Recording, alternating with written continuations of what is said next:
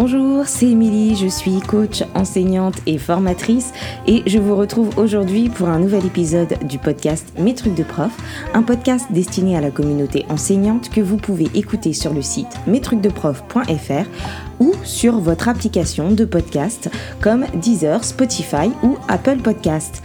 Vous pouvez d'ailleurs soutenir le podcast en lui attribuant 5 étoiles sur Apple Podcast tout en bas de tous les épisodes. L'épisode d'aujourd'hui s'inscrit dans une série d'épisodes sur les compétences psychosociales. Aujourd'hui, nous allons parler de la gestion du stress et comme la gestion des émotions traitée dans l'épisode 47, la gestion du stress, c'est une des compétences émotionnelles.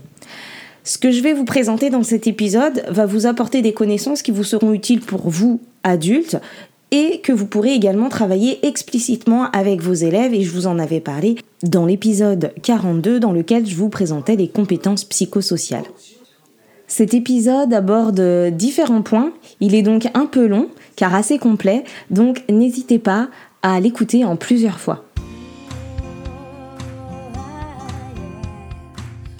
Quand on parle de stress, on peut à la fois parler d'une situation qui déclenche du stress ou de la réaction au stress, que je ressens du stress ou je suis stressé, et même de l'état qui résulte de ces situations. Et donc on le perçoit souvent comme quelque chose de négatif. On a tendance à vouloir lutter contre le stress et à vouloir ne pas le ressentir. Et on se retrouve dans des situations où on cherche à le faire disparaître plutôt qu'à le gérer. Par exemple, je me suis faite euh, coacher il y a deux semaines à propos d'une situation de, stress et je me suis rendu compte que le réel problème était que je culpabilisais d'avoir ressenti du stress alors qu'en réalité, ce coup de stress m'avait permis de réaliser en une heure ce que je n'avais pas réalisé en trois heures. Donc bref, le, stress est une réaction normale et c'est même en fait une fonction protectrice de notre organisme, puisqu'en fait il est destiné à nous alerter et à nous permettre de nous sauvegarder, de nous, de nous protéger. Donc ce qu'il se passe, c'est que notre cerveau se met en situation de stress quand nous sommes confrontés à une situation nouvelle ou dans une situation de danger. Et en fait, c'est grâce à ce stress psychologique que nos ancêtres ont pu survivre, parce que ça leur a permis de fuir face au danger. Alors évidemment, aujourd'hui, on, vit dans un environnement beaucoup plus sécure, et si vous êtes en train d'écouter ce podcast, il doit être plutôt rare pour vous de devoir fuir à cause d'une bête sauvage. Donc les agents stressants sont différents aujourd'hui, mais nos réactions basiques, elles, sont toujours les mêmes. Il y a deux sortes de stress. Il y a le stress aigu, le bon stress, celui qui est mobilisateur et qui nous permet de nous motiver. C'est par exemple celui que j'évoquais euh, juste avant et qui m'a permis de me mettre en action. Et ce stress, en fait, nous est favorable parce qu'il peut nous motiver, il peut nous pousser au dépassement de soi, il peut nous pousser à persévérer ou à être plus efficace. Comme par exemple le moment où euh, tu mets les yeux sur la pendule et que tu te rends compte qu'il reste 10 minutes de classe. Et donc, à ce moment-là, tu prends des décisions, tu fais des choix, tu priorises et tu fais en sorte de terminer plus ou moins à l'heure. Et puis, il y a le stress chronique qui, lui, est affaiblissant parce qu'en fait, il dure et notre corps est en alerte en continu. Et c'est celui qui va s'installer quand on cumule des stimuli stressants, c'est-à-dire des situations de stress.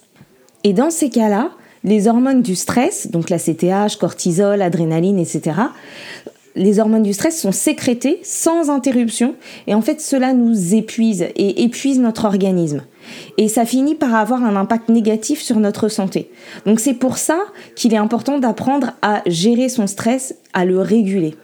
Donc même si la gestion du stress va beaucoup dépendre de ce que chacun est, il y a quatre actions, il y a quatre étapes qui vont nous permettre de gérer notre stress.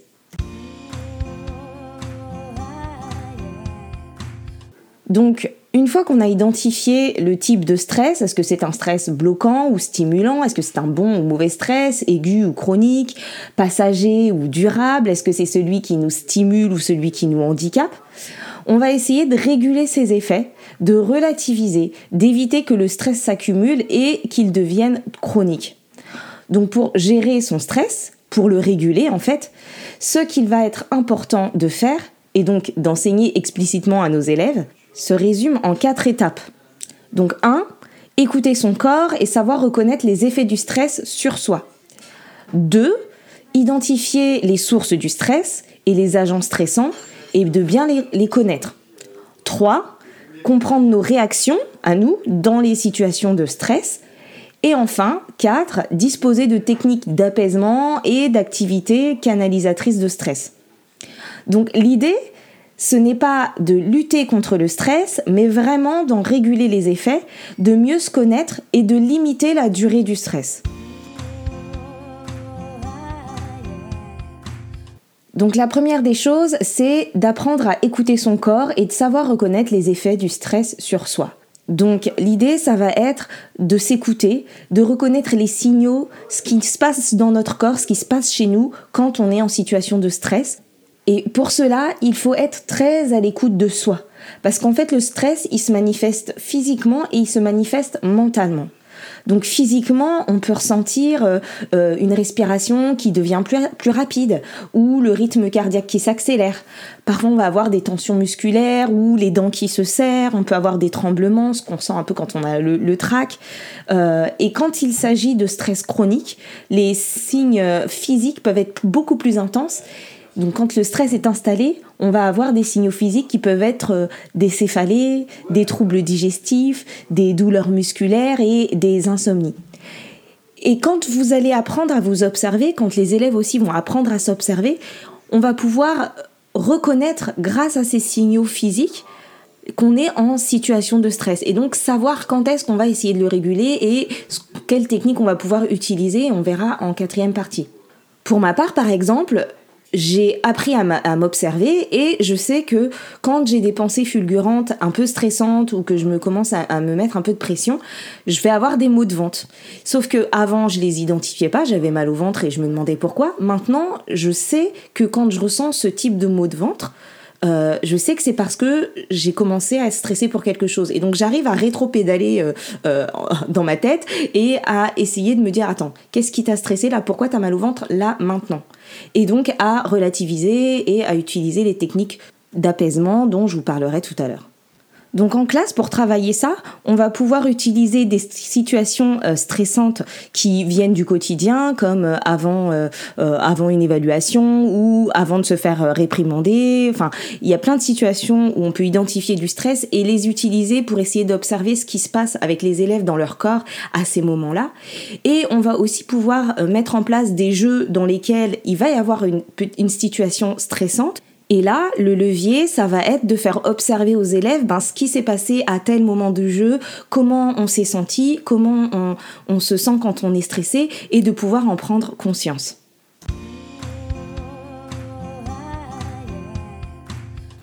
Deuxième chose, donc, identifier les sources du stress et les agents stressants.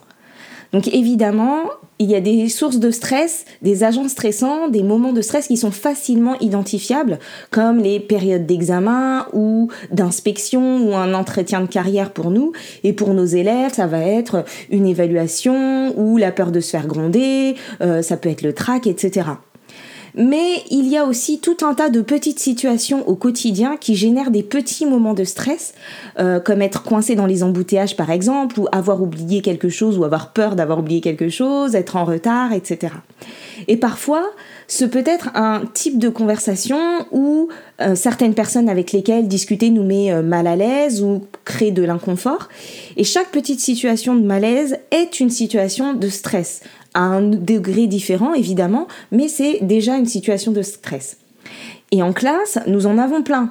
Et parfois, c'est cette répétition qui fait s'installer un stress chronique parce qu'on a le stress du matin, quand on doit être à l'heure, avoir préparé euh, et déposer nos enfants à l'école, qu'on culpabilise parfois de, les faire lever si tôt pour les déposer au centre, etc. Et puis, ou alors qu'on a fait le choix de se mettre dans le jus tous les matins euh, pour leur permettre de dormir davantage, et au final on s'agace, on les presse, et ensuite le stress de devoir attendre à la photocopieuse, et le stress euh, d'attraper le car pour emmener les élèves à la piscine ou au gymnase ou, ou que sais-je, et puis ensuite le stress pour attraper le retard du matin pendant la récré, mais il y a toujours pas de place à la photocopieuse, on n'a pas le temps d'aller aux toilettes, et puis ensuite on doit gérer un énième conflit entre machin et bidule. Enfin bref, vous voyez bien que le stress, il est un peu présent tout le temps. Donc prendre conscience de ces situations nous permettra d'agir dessus et essayer d'identifier ce qui se passe en nous, comme je vous l'ai dit précédemment, ça va au bout d'un moment vous servir d'avertissement pour savoir quand recourir aux techniques d'apaisement. Et donc en classe, ça peut faire l'objet d'une réflexion commune et pourquoi pas d'un affichage ou d'une fiche récapitulative, de pouvoir noter, en tout cas prendre un temps à un moment donné pour réfléchir aux différentes situations dans lesquelles on se sent stressé. Et de pouvoir euh, les hiérarchiser, pourquoi pas, ou euh, les classer, en tout cas d'avoir cette réflexion pour pouvoir les identifier et après pouvoir aussi formuler qu'on est stressé, formuler nos besoins.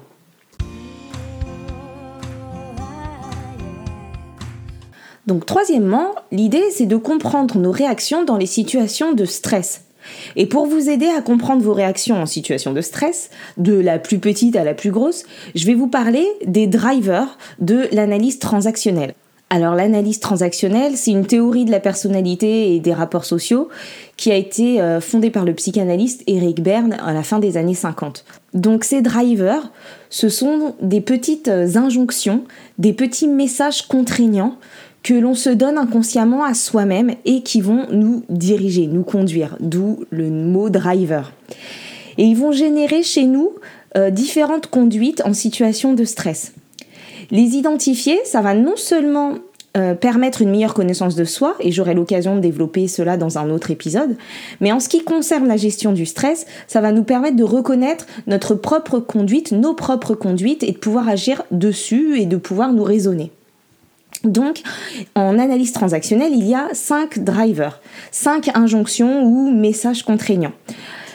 Aujourd'hui, je ne vous parle que des conduites en situation de stress et je vais vous les présenter pour que vous puissiez essayer de voir quel type de comportement vous avez, vous, en situation inconfortable ou en situation de stress. Donc, pensez à des moments de stress en classe ou en réunion ou en famille ou euh, dans votre vie quotidienne.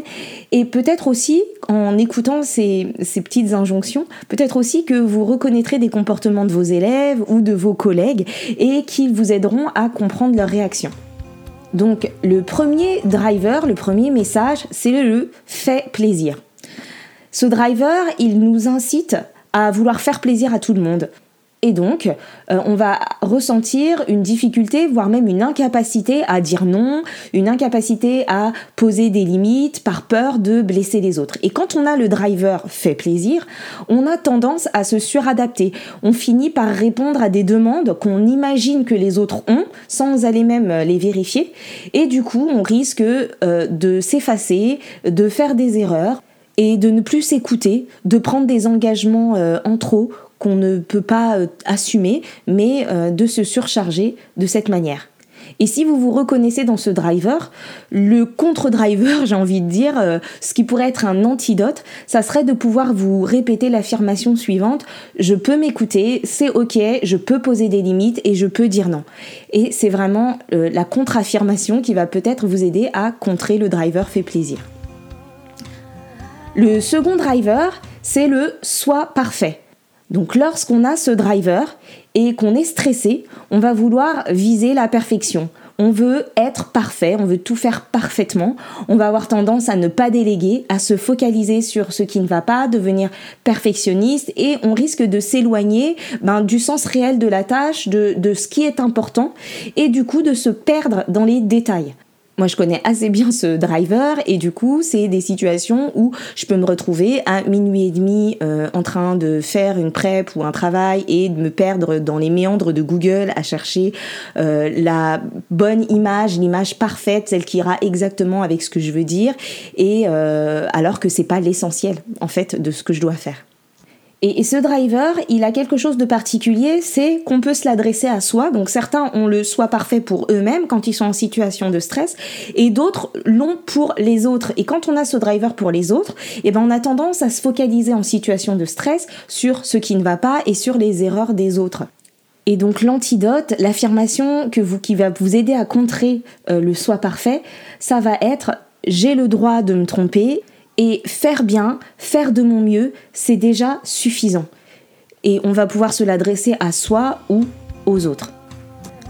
Le troisième driver est lui aussi un driver qu'on peut s'adresser à soi ou qu'on peut adresser aux autres, comme pour le driver soit parfait. C'est le driver soit fort. Et quand on a ce driver, on pense qu'il faut être fort en toute situation, qu'il faut être fort quoi qu'il arrive.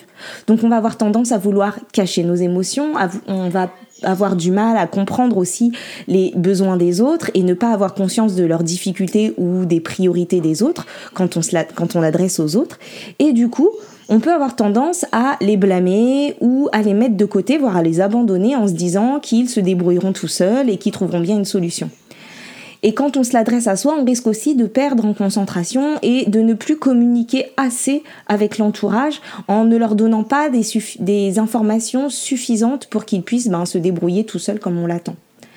Et là, le contre-driver, l'antidote, l'affirmation qui va pouvoir vous aider, c'est de vous dire je peux demander de l'aide, j'ai le droit de demander de l'aide, et pourquoi pas se répéter cette citation de Barack Obama qui est Demander de l'aide n'est pas un signe de faiblesse mais un signe de force. Le quatrième driver, c'est le driver fait des efforts. Donc en situation de stress, quand on a le driver fait effort, on fait plus d'efforts pour résoudre un problème. Mais à force, on finit par s'épuiser, s'épuiser de faire des efforts. Et donc on va finir par ne plus pouvoir penser par nous-mêmes et parfois par attendre que d'autres le fassent ou à bâcler le travail et parfois même à blâmer les autres si aucune aide ne vient spontanément. Et donc avec le driver fait des efforts, on peut aussi éprouver de la difficulté à déléguer et à solliciter de l'aide. Ou alors, on va déléguer à outrance mais sans donner de consignes claires. Et donc là, l'antidote, le contre-driver, ça va être de pouvoir se dire, je peux être fier de mes réussites, même si c'était facile, même si j'en ai pas bavé, même si j'ai pas galéré, je peux être fier de mes réussites. Le dernier driver, c'est un driver qui vient souvent en complément d'un autre driver et ça va être le driver du dépêche-toi ou du fais vite. Et en situation de stress, il nous rend impatients et on peut avoir des difficultés à établir des plans d'action ou tout faire dans l'empressement, jongler, oublier, euh, privilégier la rapidité à la qualité.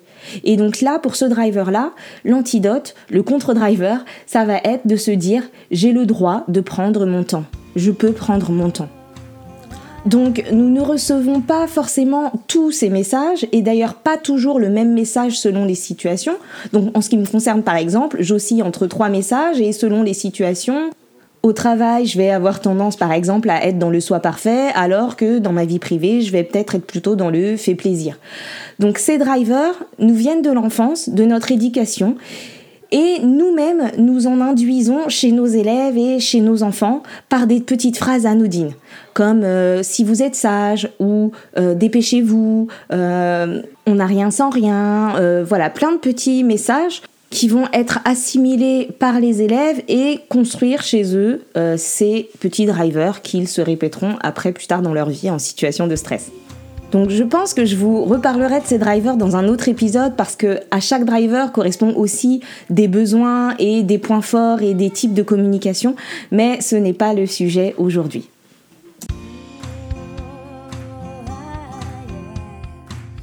Donc, quatrième point, euh, une fois qu'on a identifié le type de stress, qu'on a identifié les sources de stress et qu'on connaît nos conduites en situation de stress, on va maintenant aborder la quatrième partie qui est le fait de disposer de techniques d'apaisement, d'activités canalisatrices de stress.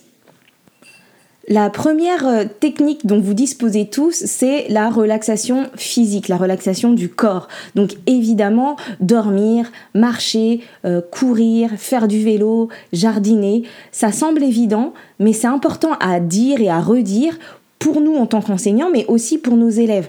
Parce que c'est l'une des premières ressources. On peut y recourir, mais il faut aussi leur expliquer que c'est un moyen qu'ils ont à leur disposition pour se déstresser et on peut réfléchir en classe avec eux aux différentes solutions possibles pour se relaxer physiquement à, l'école en cas de situation stressante. La deuxième technique, c'est la méditation de pleine conscience. L'idée, c'est de garder son attention dans le moment présent. Pour cela, on peut se focaliser sur des sensations euh, intérieures, euh, sur nos sentiments, nos pensées, nos sensations, ou sur des sensations extérieures, peut-être plus facile d'ailleurs pour commencer, et faire des méditations guidées en classe. Donc il s'agit de se focaliser sur ce que ressent notre corps, se focaliser sur nos sens. On peut par exemple noter les sons autour de nous ou ressentir les, mouvements d'air, les sensations euh, d'inconfort du corps ou les points de contact avec la chaise ou le sol, euh, son ventre qui bouge selon la respiration, euh, observer l'air frais qui entre dans les narines et l'air chaud qui en ressort quand on expire, etc. C'est pas forcément long, c'est pas forcément compliqué, on n'a pas forcément besoin euh, d'être euh, un grand pratiquant de méditation pour commencer à le faire en classe. Je vous invite d'ailleurs à écouter ou réécouter l'épisode 3 du podcast qui parlait de la méditation euh, en classe sans être forcément dans la méditation de pleine conscience, on peut aussi tout simplement se concentrer sur une tâche anodine, parce que ça nous met en état de pleine conscience. Et donc l'idée, c'est de se focaliser sur les détails, sur le goût, sur l'odeur, sur le bruit, euh, sur la température, etc. Et du coup, ça va nous permettre, en faisant appel à nos sens, de retrouver un état de calme et d'oublier aussi nos pensées stressantes et de nous apaiser. Et donc, dans la même idée, euh, pour retrouver son calme, et c'est ce qu'on peut faire aussi en classe, l'idée, ça peut être de faire une activité qui requiert de la concentration, de la couture, du tricot, du modelage, euh, peu importe, et on peut pour ça retrouver le vrai usage du mandala, qui en fait n'est pas un simple coloriage qu'on peut euh, distribuer comme euh, activité euh, de délestage, mais plus vraiment une activité de concentration. On peut avoir un mandala en classe qu'on va sortir précisément à des moments bien précis où on a besoin de se calmer, de redescendre, de faire partir le stress parce que ces petites parties là à colorier de manière régulière, à observer la régularité de choses, font le même effet qu'une méditation quand on le fait dans le calme et de manière concentrée, etc. Donc on pourrait tout à fait avoir un mandala, mais qui ne serait pas à disposition quand on a fini un travail, mais justement un mandala qu'on va sortir à certains moments euh, cruciaux de retour au calme ou des moments où on a envie de se déstresser. Une autre technique très très efficace d'apaisement euh, en situation de stress, c'est la respiration la respiration qui peut nous permettre de nous calmer ou de nous énergiser. Donc la première euh, technique que j'ai envie de vous partager, certains d'entre vous la connaissent déjà, c'est la cohérence cardiaque. Et la cohérence cardiaque, elle sert à apprendre à contrôler sa respiration pour réguler son stress et son anxiété. Donc ça diminue le taux de cortisol et 5 minutes de cohérence cardiaque, ça agirait pendant 5 heures. Donc l'idée, c'est de régulariser sa respiration et son rythme cardiaque en inspirant pendant 5 secondes et en expirant aussi pendant 5 secondes. Et il faudrait le faire sur 6 respirations, 6 fois, c'est-à-dire 6 inspirations et 6 expirations par minute pendant 3 à 5 minutes de la façon euh, suivante. Donc, on peut essayer. Inspirer profondément par le nez pendant 5 secondes en gonflant le ventre.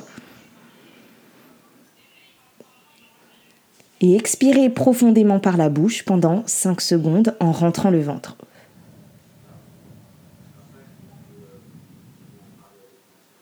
Et pour vous aider, vous pouvez trouver des applications ou des vidéos sur YouTube en tapant euh, cohérence cardiaque qui vont accompagner les élèves euh, visuellement avec une petite bulle ou une petite vague qui monte et qui descend pendant 5 secondes. Et ça apaise vraiment. Même vous, en situation de stress, vous pouvez euh, sortir votre application de cohérence cardiaque et ça va vous apaiser. Il y a aussi d'autres types de respiration qui sont inspirés notamment euh, du pranayama, c'est-à-dire que c'est la discipline du souffle en yoga. Donc il y a par exemple la respiration en carré, Samavitri Pranayama, qui permet de relâcher les tensions tout en augmentant la concentration. Donc l'idée c'est d'inspirer sur quatre temps, de retenir sa respiration poumon plein pendant quatre temps et d'expirer sur quatre temps et ensuite de retenir euh, la respiration poumon vide pendant 4 temps. Donc d'où le nom de respiration en carré. Il y a quatre phases qui durent 4 temps chacune. Il y a aussi la respiration 2-2-4, euh, c'est-à-dire j'inspire en deux temps, je bloque deux temps et je souffle en quatre temps. Et le simple fait de se focaliser sur la respiration agit comme euh, on en parlait tout à l'heure dans la méditation, puis de réguler sa respiration, euh, permet de retrouver aussi un rythme cardiaque plus calme, euh, puisqu'on voyait tout à l'heure dans la première partie que ben, quand on est stressé, parfois les, un, des signaux euh, physiques, c'est qu'on a la respiration qui accélère, la respiration qui devient haute et qui est vraiment dans le haut de la cage thoracique ou dans les épaules. Je vous disais tout à l'heure que quand j'étais en situation de stress, je pouvais avoir tendance à avoir des maux de ventre qui m'indiquent que je suis en situation de stress.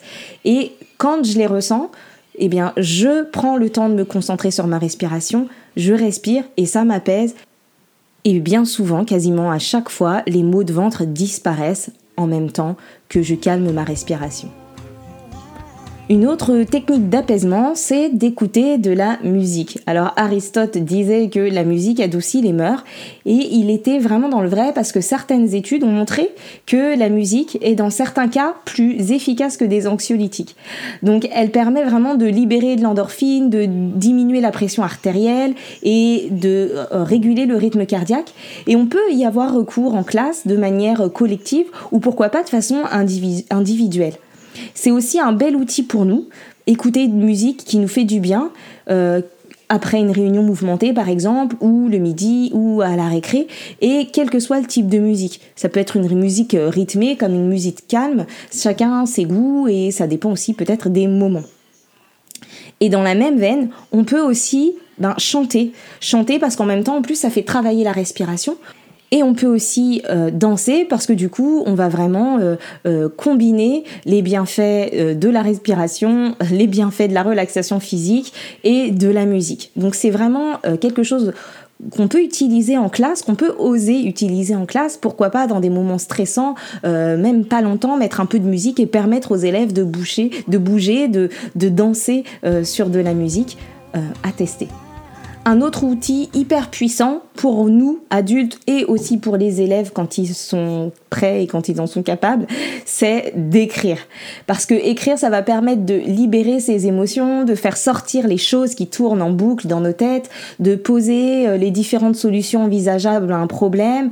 Euh, et puis, on pourrait même imaginer un, cahier des CPS ou euh, de connaissances de soi dans lequel on pourrait à la fois répertorier tout ce qu'on apprend sur les CPS, mais dans lequel les élèves pourraient également écrire pour eux, écrire quand ils sont stressés, écrire leur gratitude et développer un peu le journaling euh, en classe.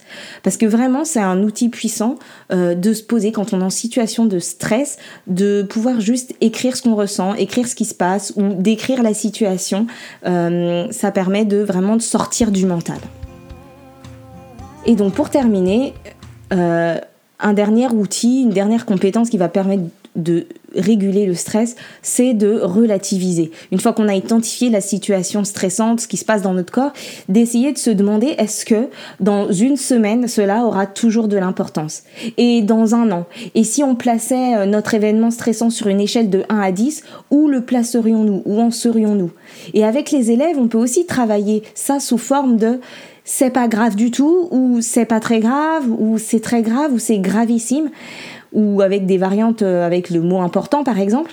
Mais attention, l'idée c'est pas de minimiser ou de nier les émotions ou de nier le stress ressenti par les élèves, mais vraiment de les aider à relativiser pour réguler euh, leur propre état de stress, pour réguler notre propre état de stress. Donc ce n'est pas un outil pour gérer ou pas une situation ou pour faire dire à l'élève que son émotion n'est pas légitime ou que la situation n'est pas euh, grave et qu'on ne la traitera pas. Non, c'est vraiment un outil euh, d'autopositionnement pour soi. Donc pour que l'élève, lui, puisse euh, savoir où il est et où il en est dans son stress.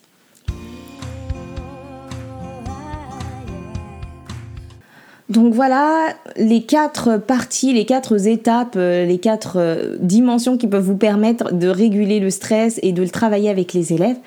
Je ne sais pas si vous vous souvenez, pour ceux qui l'ont écouté, de la métaphore de l'hôtesse de l'air ou du steward euh, qui n'attend pas l'amérissage pour donner des consignes, et je vous invite à réécouter l'épisode 47. Eh bien ici c'est pareil. En fait, il est important de découvrir ces techniques, euh, ces techniques d'apaisement en dehors des situations de stress pour pouvoir les mobiliser aisément lorsque la crise arrive.